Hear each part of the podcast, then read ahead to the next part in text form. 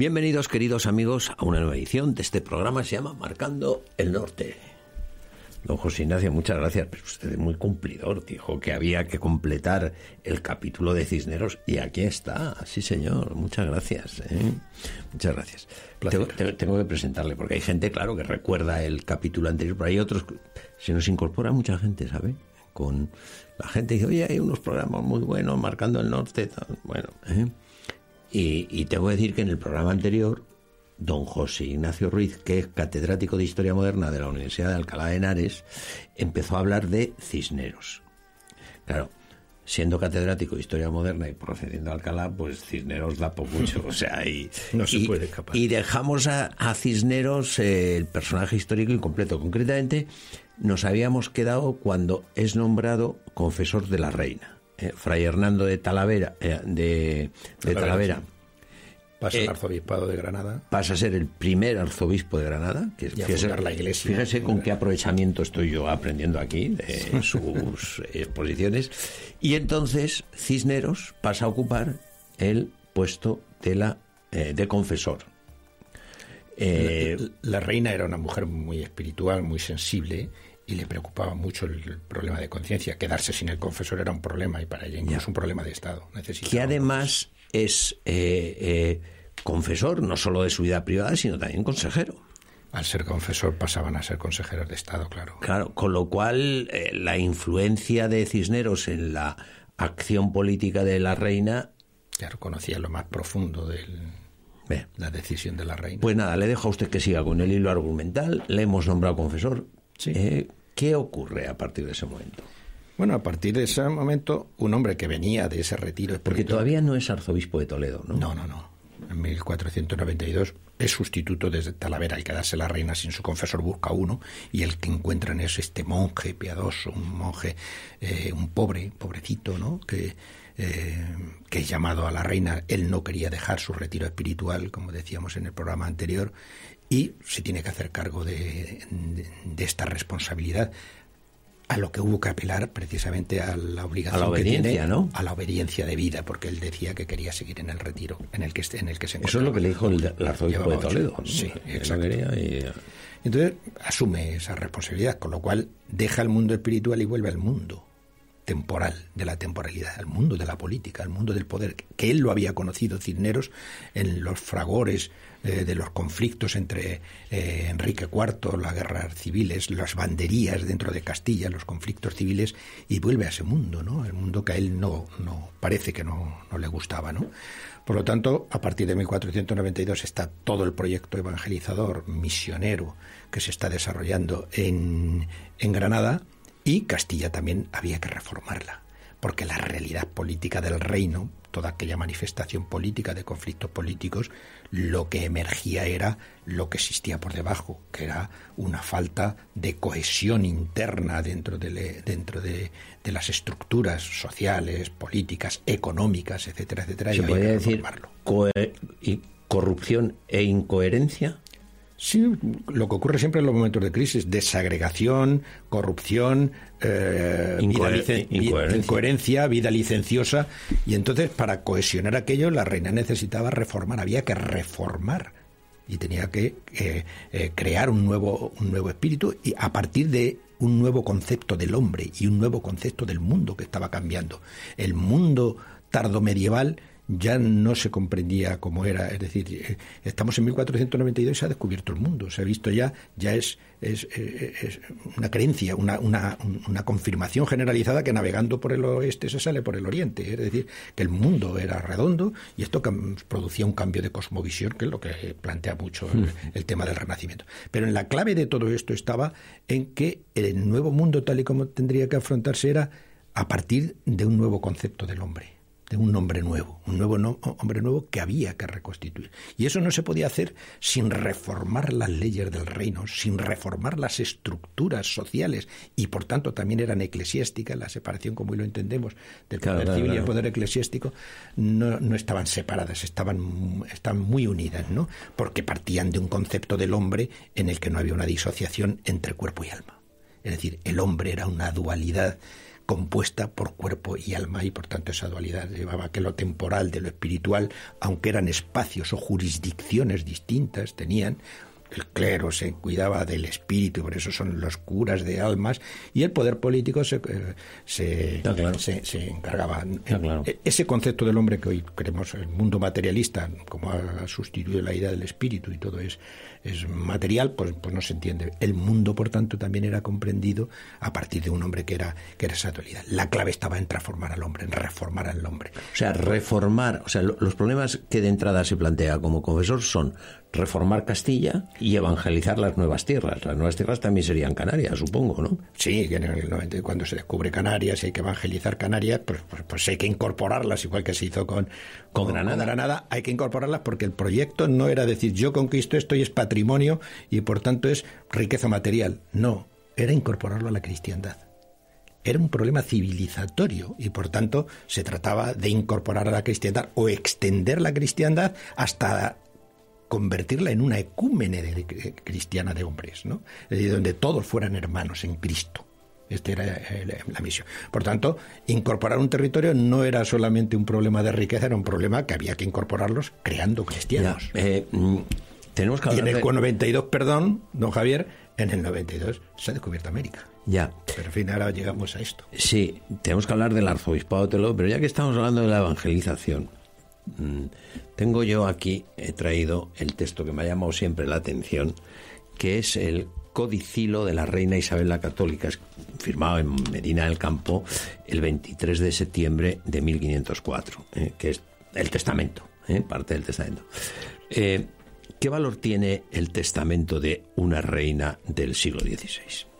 Claro, el testamento tal y como hoy lo entendemos... No es una cuestión particular. Claro, que son, son últimas voluntades que se dicen que son importantes. Si son importantes a nivel privado, a nivel privativo, que se dice ahora, en una monarquía dinástica lo que se transmitía o se convertía prácticamente en un sentido legal en una monarquía dinástica era sentido de ley, es decir, tenía debía cumplirse, podía formarse, formaba parte de lo que eran las constituciones de ese reino.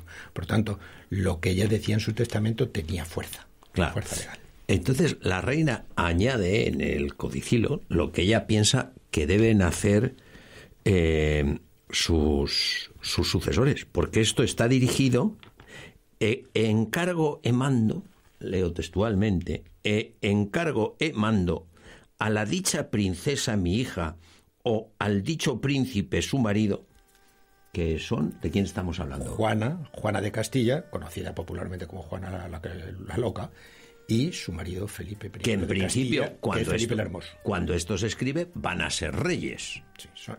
ella va a ser la titular del reino él es marido consorte, pero Felipe también tenía aspiraciones porque en la casa borgoñona la tradición del dominio de la casa pasaba por el hombre que él quería ser el rey de Castilla. O sea, está legislando aquí la reina. Eh, eh, vamos, está mandando. Está bueno, eh, no lo digo yo, lo dice ella.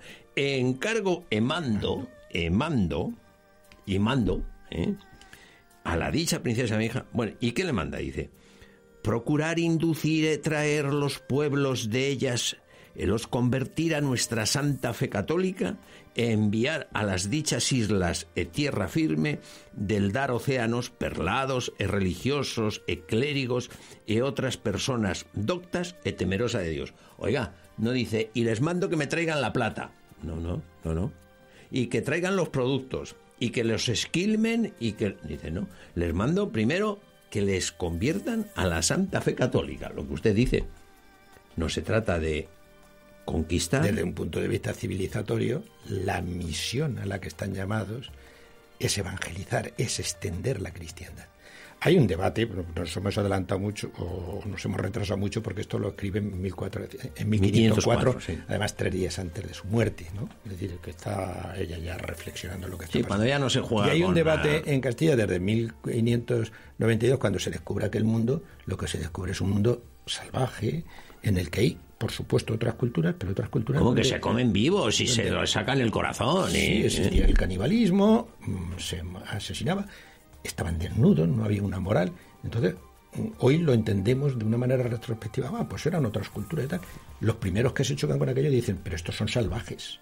O sea, ¿Tienen alma? Y la pregunta que se hacen es si tienen alma. Pero en castellano lo dudan casi desde el principio, dicen, son hijos de Dios. Y lo dicen también por ahí en el texto. Los Bueno. como, como hijos de espere. Dios. Que, claro, y es el problema que a esos hijos de Dios hay que incorporarlos a la cristiandad. pero espere, espere, que dicen más cosas. Encargo de mando, o sea, primero dirá, ah, bueno, es que como era la católica, pues le, sí, sí, pero le preocupaba más, ¿no? Encargo de mando a la dicha princesa, porque ella va, va haciendo mandas, ¿eh? que este sea su principal fin, eh, que en ello pongan mucha diligencia, en que no consientan e den lugar que los indios vecinos e moradores en las dichas indias e tierra firme, ganadas o por ganar, reciban agravio alguno en sus personas e bienes, mas mando que sean bien e justamente tratados. Reconocimiento del derecho, de todos los derechos De todos los derechos. y de propiedad. Eh, De- bien, no, lo que está reconociendo es la dignidad de estos indios como personas. Naturalmente, en toda eh, su extensión y en toda su dignidad. Y por tanto son hijos de Dios, igual que los castellanos. Lo dice, estamos en 1504, ¿eh? 1592, o sea, 12 años. Tercer viaje de Colón, habían ya producido varios viajes donde habían surgido muchas dudas, donde muchos de los que fueron allí Claro que la leyenda negra luego ha contado que si se produjeron barbaridades, nadie puede evitar que no vaya un desarmado y abuse, ¿no? Bueno, es decir, coja, el peri- coja el periódico usted de- Claro. de, de- de- de hoy mismo y verá usted las que se están haciendo en el mundo civilizado, ¿no? ¿Mm? pero desde el punto de vista de lo que es una, una, una civilización o una cultura o de defensores de la cultura cristiana, el proyecto cultural que allí iba era un proyecto naturalmente evangelizador y de incorporación o de extensión de la cristiandad. Y a los individuos que allí habitaban los querían incorporar como con los mismos derechos que cualquier individuo eh, en Castilla. Que Oiga, que este además no es... eh, a mí es que me ha llamado mucho la atención, bueno, me ha, llamado mucho la atención porque me lo ha dicho usted fuera del programa, ¿no? Eh, pero me llama mucho la atención que esto no es un consejito al oído de un conquistador, sino que quiere... Bueno, es que esto tiene rango de constitución. El testamento tiene rango de la constitución. firmeza que tenía la, firmeza. reina ya sobre, sobre eso. ¿Y en esto Cisneros tiene algo que ver? Claro que tiene que ver, porque eh, Cisneros es un. A partir. de- nos estamos adelantando mucho, ¿no? Pero quiero decir, sobre todo. A Sí, partir, bueno, hablábamos de la evangelización. Ahora volveremos a Toledo, al arzobispado, claro. a, a- a partir de, de la segunda década de los años 90, claro, Cisneros se convierte en un misionero. Los resultados que se están dando en Granada de evangelización por parte de Talavera, que empieza a traducir los, los, los- catecismo. los catecismos y todo esto, no produce conversiones de inmediato. Claro, es que entrar en las conciencias de la gente, esto no es un proceso oh, De hoy para mañana. de hoy claro. para mañana, es un proceso largo. Él era paciente porque era un hombre virtuoso y entre las virtudes está la paciencia, la de- me refiero a la de Talavera, ¿no? Cisneros, que era también un hombre que buscaba la virtud, pero era más vehemente, ¿no? Entonces, Cisneros se implica en el proceso de evangelización también de Granada y va a convertirlos y a producir. Ah, Cisneros también se implica en. Granada. Sí, sí, se va a Granada, eh, creo que quiero recordar en 1498, va a convertirlos al bautismo rápidamente y cree que lo de Talavera no están dando los frutos suficientes. Claro, hay tensiones sociales muy fuertes, la monarquía se está transformando, se están creando estructuras políticas distintas. Bueno, aquello hay que, hay que ponerlo en marcha. Por lo tanto, Cisneros ya eh, eh, entra como misionero también entonces está muy presente la idea de cruzada.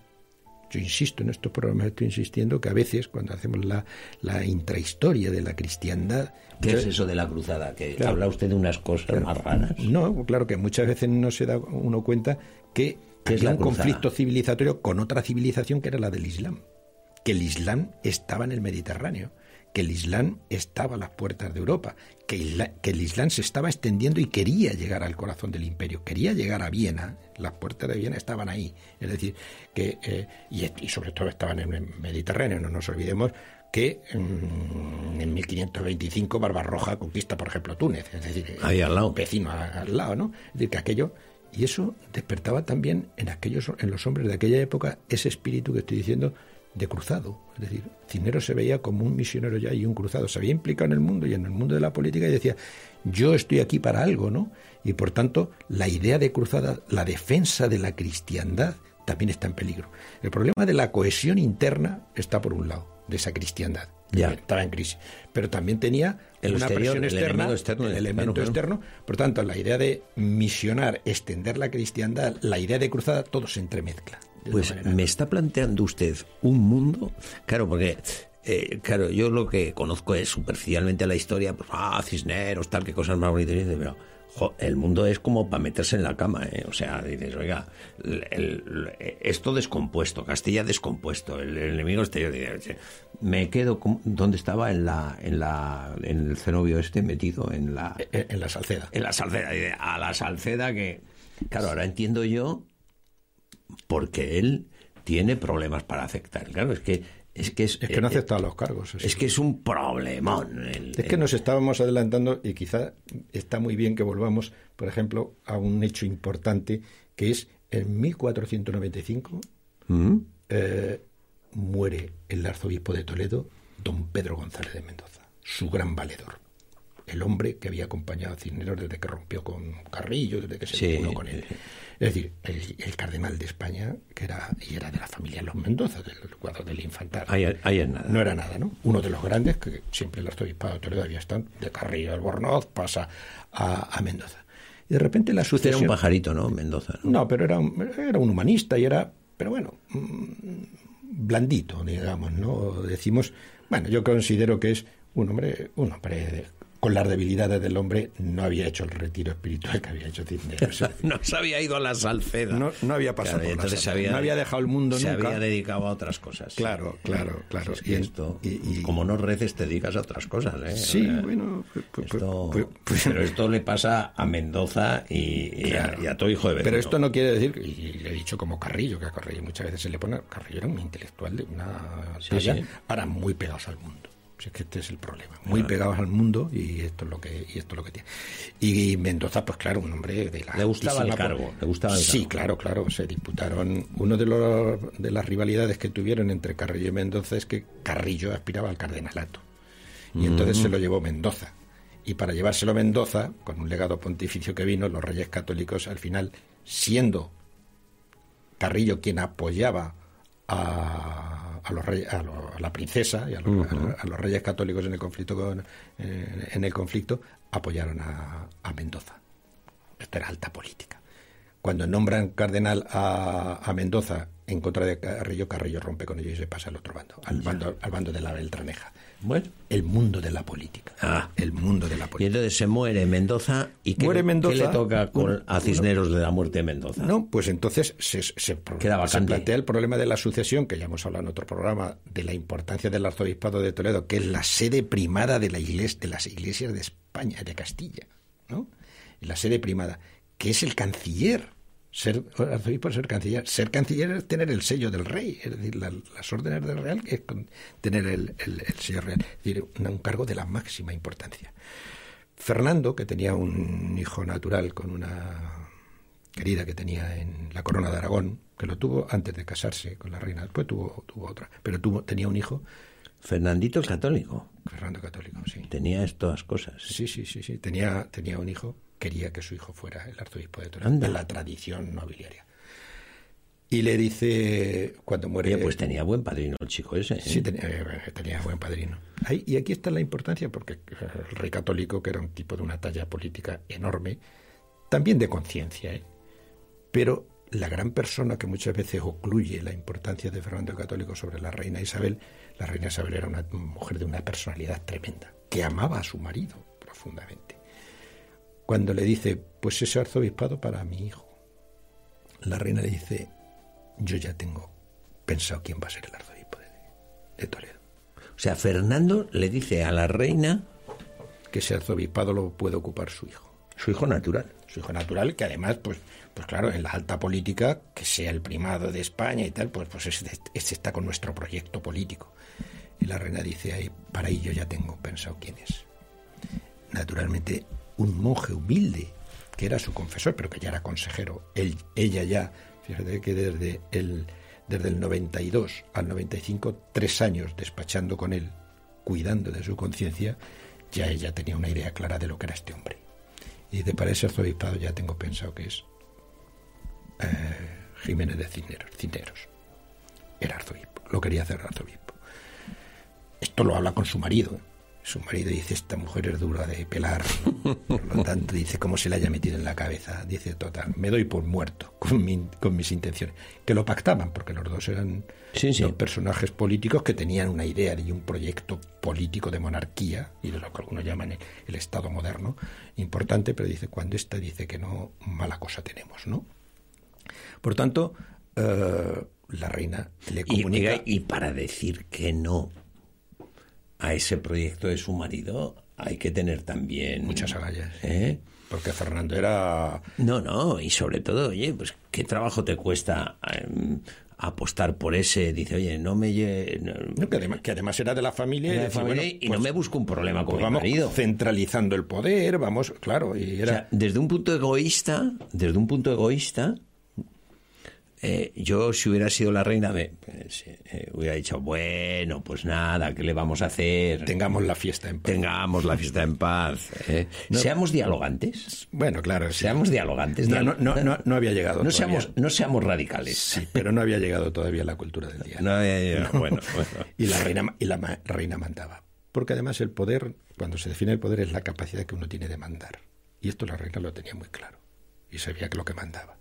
¿Y cómo le sienta a Fernando cuando le dice...? Mm, bueno, esto mm, hay, que hay que interpretarlo. Yo creo que, como conocía a su mujer, dijo, como ha dicho que en Castilla tiene que poner al cardenal Cisneros, que era su confesor, él sabía la, talla, mm, mal asunto. Es decir, a esta, como se le haya metido en la cabeza, hay que tragar. Porque esta no cede en esto, ¿no? Y lo más interesante es que la reina se va a Cisneros y se lo va a ofrecer eh, como el que le ofrece una dádiva importante, ¿no?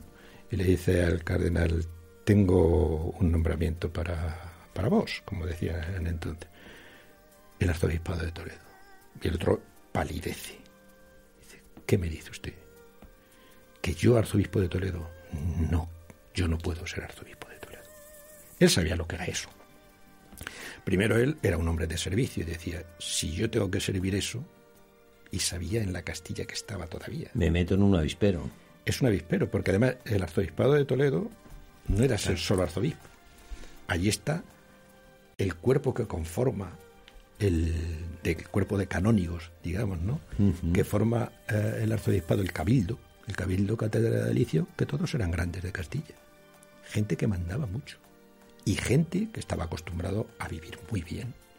Y gente, muchos de ellos licenciosos, que se daban a la buena vida, que era todo lo que había que reformar. Y, de cintura toda esta Un pobrecito monje, ocho años en la Salceda, de familia humilde o de familia de mediano pasar. comparado con nosotros. De familia de mediano pasar, que, que estamos, que me voy a meter en el arzobispado de Toledo, esto significa remangarse. Él ya había, desde, desde el 92, ya había enfrentado todo el problema que tenía de la reforma de los franciscanos y veía cómo vivían los conventuales, la vida buena y licenciosa que llevaba. Todo eso había que reformarlo. Meterse en un avispero como eso era un servicio de mucho sacrificio.